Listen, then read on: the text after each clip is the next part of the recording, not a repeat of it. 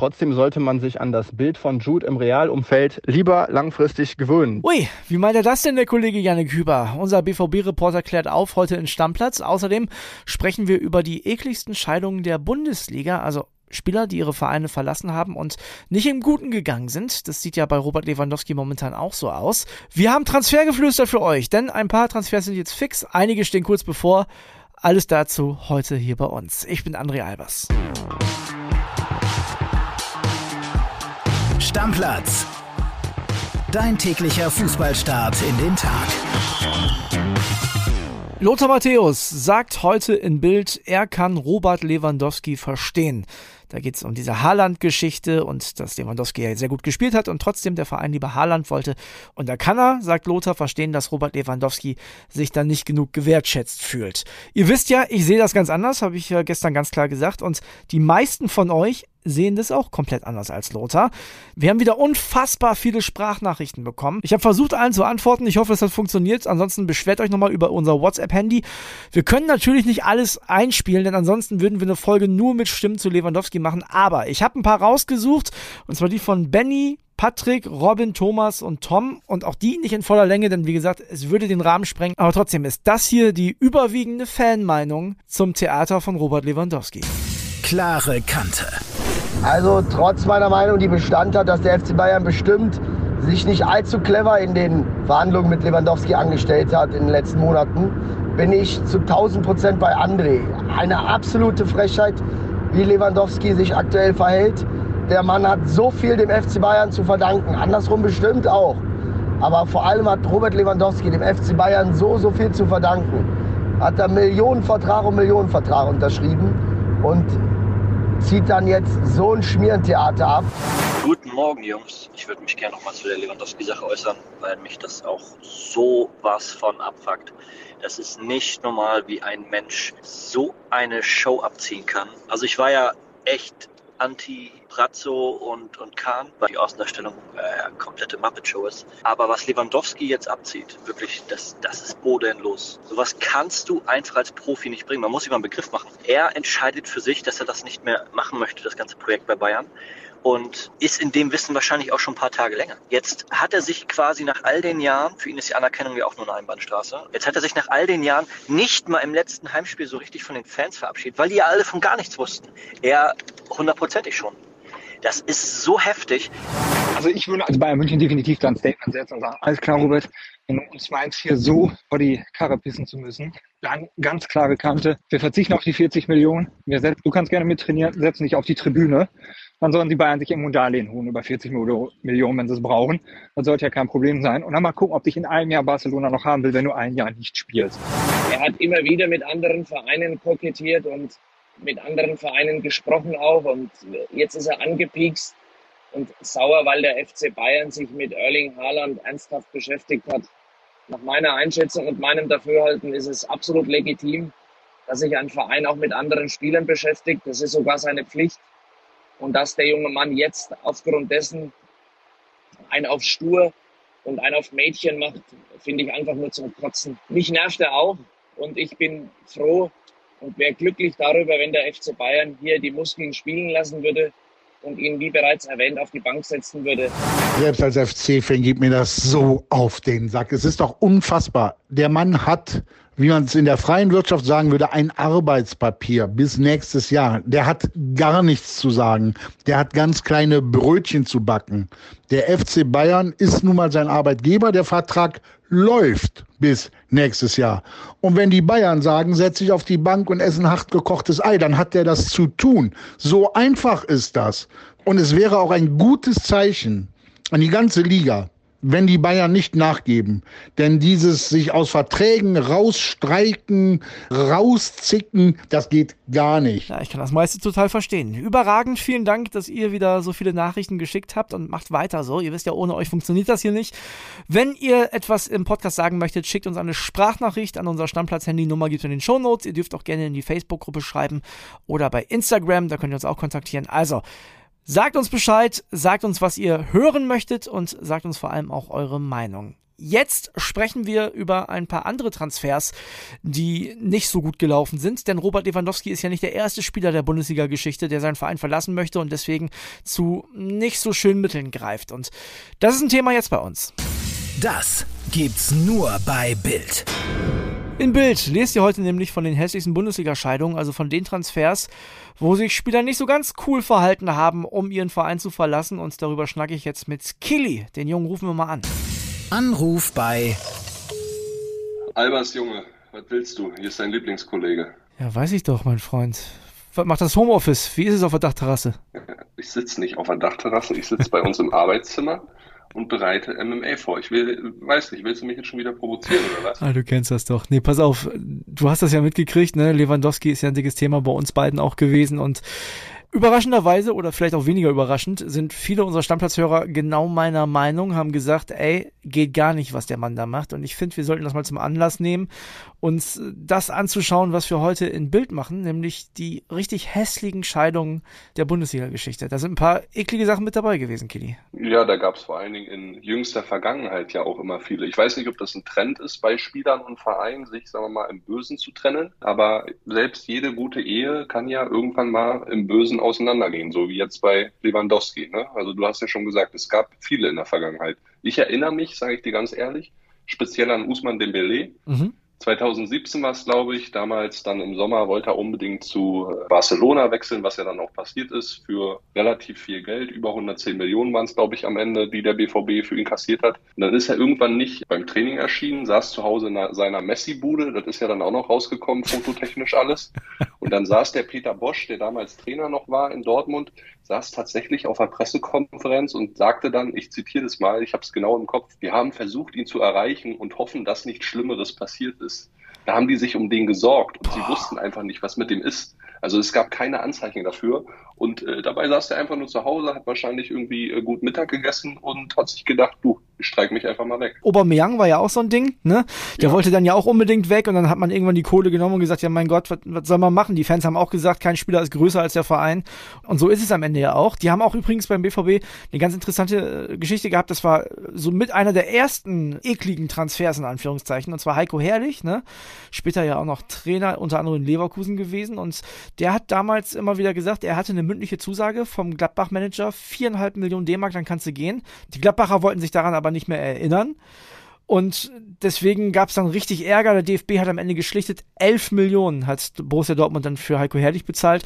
Und der hat einen ganz lustigen Satz noch gesagt. Er hat gesagt, ich bleibe bei der Borussia. Er ist dann von Gladbach nach Dortmund gegangen. hat er ja richtig eingeschätzt. Ne? Hat aber, aber glaube ich, auch länger darüber gesprochen und meinte, dass es eine sehr, sehr harte Zeit war für ihn, äh, genau. die ihn fast irgendwie kaputt gemacht hätte. Aber gut, da gibt es immer auch so viel, was auch wir selbst Journalisten dann nicht erfahren, was dann hinter verschlossener Tür geregelt wird und so weiter ja, da ist immer Geschmäckle auf beiden Seiten mit dabei, ne? Ja, weißt du, wer übrigens auch immer wieder ein Talent dafür hatte, solche komischen Transfers zu machen? Der HSV. Shalanoglu zum Beispiel, auch so ein Ding. Hat Vertrag verlängert, wollte dann aber nach Leverkusen, ne? Also, ja, da, da waren schon so ein paar ganz komische Geschichten mit dabei. Auch nicht in der Liste mit drin, aber Raphael van der Vaart, erinnere ich mich, hat auch immer wieder, fast wie Lewandowski, immer wieder mit spanischen Vereinen geflirtet. Irgendwann ist er dann tatsächlich gegangen. Ja, über Chalanolo kann ich dir noch ganz lustige Anekdote aus meinem Journalistenleben erzählen, wenn du die Zeit hast. Dafür. Gerne, hau raus. Äh, damals war ich, das war 2013, ich war 19 Jahre alt, frisch nach dem Abitur, bin zum Hamburger Abendblatt gegangen, die gehörten damals noch zu Springer mhm. und habe eine Hospitanz gemacht, habe mir das mal so einen Monat, zwei zwei Monate angeguckt beim HSV, habe über die so ein bisschen berichtet, durfte da mit den Reportern mit, habe damals auch schon Babak Medani kennenlernen dürfen, der damals ja bei Bild schon war. Und dann war das zweite Heimspiel, nachdem sie 3-3 auf Schalke gespielt hatten und der HSV-Präsident gesagt hat, wir spielen mindestens Europa League in der nächsten Saison. Und dann kam das Heimspiel gegen Hoffenheim und sie verloren 1-5. Und der junge Hakan Çalhanoğlu, der damals, glaube ich, 17, 18 Jahre alt war, noch ein bisschen jünger als ich, stand damals in der Startelf. Und dann kam der in die Mixzone und da meinte der Kollege vom Hamburger Abendblatt, Mansch, Kilian, frag den doch mal. Da habe ich den gefragt und hat er vor mir fast angefangen zu heulen. Echt? Ja. Das ist ja, wie geht man damit um, als selber als junger Typ? Ja, es war mir echt unangenehm. Also ich war auch echt nervös danach. Das, das heute, hätte ich, heute hätte ich kein Mitleid mehr, aber damals hatte ich eins. Ich sag dir ganz ehrlich, heute würde Hakan noch nicht mehr heulen. Ich meine, der ist ja jetzt bei Inter Mailand, verdient noch gutes Geld. Also hat da auch übrigens einen Transfer gemacht von AC zu Inter. Der hat auch eine Menge durch in seiner Karriere. Der Junge ist berühmt für schmutzige Scheidung. absolut. Ich habe noch eine, die steht nicht drin. Also ich kann übrigens nur Bild heute empfehlen. Äh, holt euch die Bildzeitung, guckt euch das an.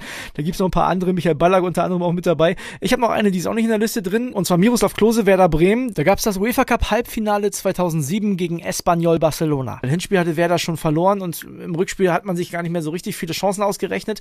Dann kam aber vor diesem Rückspiel raus, dass Miroslav Klose sich mit den Bayern äh, getroffen hat. Das war im Jahr 2007. Und 2008 hätten sie sich eigentlich erst treffen können zum Sprechen. Also es war noch verboten von der DFL. Erst ab Januar 2008 hätten sie es gedurft. Und ja, da gab es dann richtig Ärger. Miroslav Klose äh, hat das alles auch nicht so richtig verkraftet oder keinen Bock gehabt. Das weiß man nicht. Ich will dem ja auch nichts unterstellen. Ich war damals im Stadion im Rückspiel, im Weserstadion. Und dann ist er nach 19 Minuten mit Gelbrot vom Platz geflogen. Nach 19 Minuten. Und am Ende von den Bayern verpflichtet worden, wurde tüchtig ausgepfiffen. Daran erinnere ich mich noch, als er verabschiedet wurde. Ja, starke Nummer, ne? Ja. Auch schon ewig her. Ja, ja, genau. Überleg dir das mal, wie lange das schon her ist. Also, wir sind alt. Wir sind einfach alt. Ne? Ja. Gut, wir sind jetzt durch mit Entscheidungen. Also nochmal der Hinweis, guckt euch das gerne an. Da sind wirklich ein paar interessante Geschichten mit dabei und da schwelgt man ja auch gerne immer mal wieder in Erinnerung. Wir wollen jetzt aber von Entscheidungen mal vielleicht zu Ehen kommen, denn deine Unioner haben neun geholt, ne? Ja, Tim Skarke aus Darmstadt. Was meinst du? Junge, 25 Jahre alt. Ja, Oliver Runert hat es ja auch klar gesagt, ne? für die Dreifachbelastung mit Europa League, Pokal, Bundesliga brauchen sie einen breiten Kader. Also da ist der eher eine Art Ergänzungsspieler, weil er variabel einsetzbar ist, sowohl auf der rechten als auch auf der linken Außenbahn. Eine spannende Option für die Flügelposition, also ja, fertiger Spieler, der in der zweiten Liga sehr, sehr solide agiert hat die letzten Jahre in Heidenheim und Darmstadt. Also auf den Jungen freue ich mich, der kann dann seine 15 Saisonspiele machen, vielleicht mal ein, zwei Tore und dann ist das ein super Gewinn für Union. Ist ja auch so ein typischer Runert-Transfer Transfer, ne? So ein Behrens, Michel, ist ja, also wirklich, das ist ja, der passt ja perfekt ja, da rein. Ja, aber die haben alle funktioniert, André. Ja, ich weiß. Vogelsammer. Daher, ähm, never change a winning system. Finde ich gut. Also, das ist dein äh, Transfergeflüster für heute. Es gibt natürlich noch ein bisschen Transfergeflüster. Darüber spreche ich aber jetzt mit unseren Stammplatzhörern alleine. Also mach die Augen wieder zu, Sonnenbrille auf und viel Spaß noch auf der Dachterrasse. Ne? Schöner Kollege bist du. Wir sehen uns morgen. Ciao, ciao.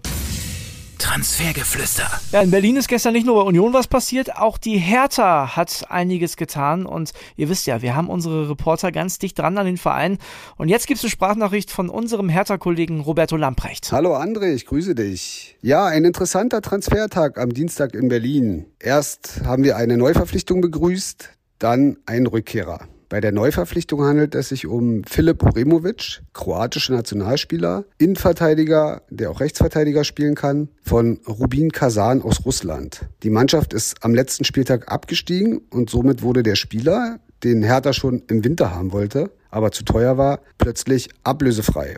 Und da haben die Berliner schnell mal zugeschnappt. Die zweite Personalie ist hochinteressant. Hertha BSC holt sich Jessic Nankamp von Fürth zurück und bezahlt für den eigenen Spieler 500.000 Euro Ablöse. Warum? Im Sommer wurde Nankamp nach Fürth ausgeliehen, um Spielpraxis zu sammeln. Dort hat er sich leider schnell verletzt, trumpfte am Ende aber groß auf und die Kleeblätter zogen eine eingebaute Kaufoption für 1,5 Millionen. Am Dienstag war Stichtag. Fürth zog die Option und der Spieler gehörte ganz kurz ihnen.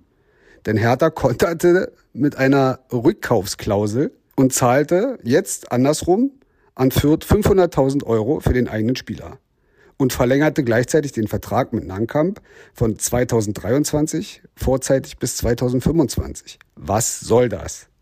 Ganz einfach, der neue Trainer, mutmaßlich Sandro Schwarz, der in den nächsten zwei, drei Tagen in Berlin erwartet wird, will alle Spieler am Anfang sehen und selber beurteilen. Nankamp wird großes Potenzial vorausgesagt. Sollte dieser Plan nicht eintreten, hat Hertha immer noch die Chance, Nankamp durch die vorzeitige Vertragsverlängerung gewinnbringend zu verkaufen oder erneut zu verleihen. Und es wird mit Sicherheit in den nächsten Tagen weitere spannende Transfers in Berlin geben. Ui, schöner Teaser von Roberto. Da sind wir gespannt, was in den nächsten Tagen so passiert. In Leverkusen ist auch einiges los.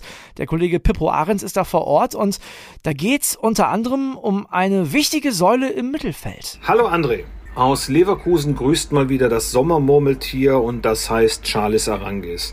Denn wie in den Jahren zuvor, es gibt Gerüchte um einen möglichen Abgang des Chilenen Richtung Südamerika und erneut ist sein Ex-Club aus Brasilien, äh, Sporting International Porto Alegre damit im Spiel.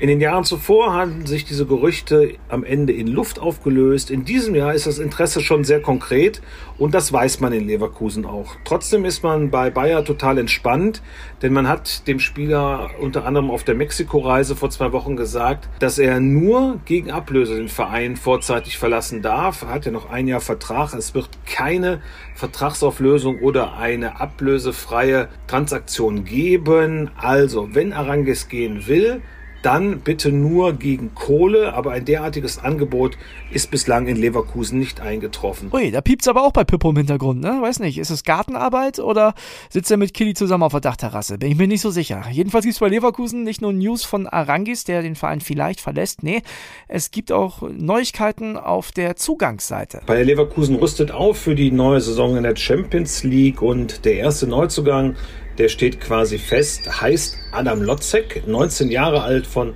Sparta Prag. Den hatte Borussia Dortmund auch mal auf dem Zettel gehabt.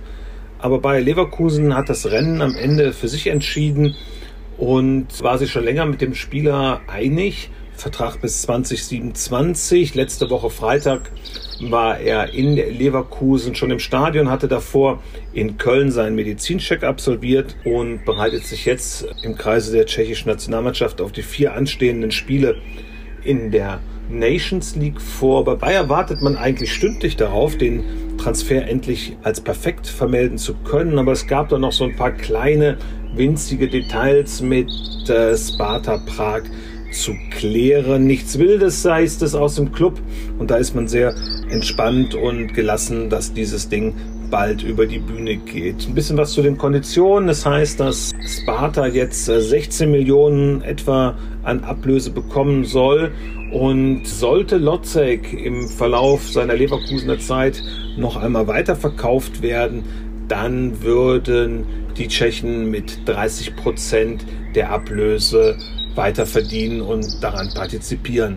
Also für Leverkusen ein toller Transfer und man darf sehr gespannt sein, wie dann dieses Duo Adam Lotzek und Patrick Schick, beides Jungs aus Prag, wie die beiden dann die Bundesliga aufmischen werden. Sehr interessante Nummer und apropos BVB, da bin ich euch ja noch was schuldig. Ne? Was ist denn da jetzt los mit diesem Bellingham und Real Madrid? Was erzählt der Yannick Hüber da? Ja, ich würde sagen, ihr hört mal rein. Moin André, ja, Jude Bellingham in einer Loge mit Zinedine Zidane beim Champions League Finale in Paris. Das Ganze ist zwar eher auf Sponsoreneinladung erfolgt, trotzdem sollte man sich an das Bild von Jude im Realumfeld lieber langfristig gewöhnen. Denn, und das haben wir heute in Sportbild berichtet, Madrilenen planen den Umbruch, allerdings nicht im Sinne eines radikalen Schnitts, sondern geplant ist vielmehr ein schleichender Übergang. Und die Realmacher denken im Hintergrund schon an die übernächste Saison und dort steht Jude Bellingham absolut im Planungsfokus. Denn dann laufen die Verträge von Toni Kroos und Luka Modric, der ja jetzt nochmal um ein Jahr verlängern soll, aus. Und Bellingham wird absolut zugetraut, dass er die nächste Real-Ära im Mittelfeld prägen kann. Das Ganze würde aus meiner Sicht absolut Sinn machen. Trotzdem, er hat erstmal sein Versprechen an Borussia Dortmund gegeben, wird die nächste Saison hier sein. Das Team von Sebastian Kehl und Edin Terzic wird neu aufgebaut um ihn herum. Und ja, was die weitere Zukunft bringt, da ist er natürlich die steilste Aktie, die dem BVB dann auch langfristig nochmal richtig Geld bescheren kann. So, da sind die BVB-Fans dann fürs Erste wieder beruhigt. Das war's für heute mit Stammplatz. Morgen gibt's die nächste Folge dann mit Sicherheit auch wieder mit der einen oder anderen Transfernachricht. Das geht ja momentan Schlag auf Schlag. Also wird auf jeden Fall ein spannender Tag. Tschüss, bis morgen. Stammplatz. Dein täglicher Fußballstart in den Tag.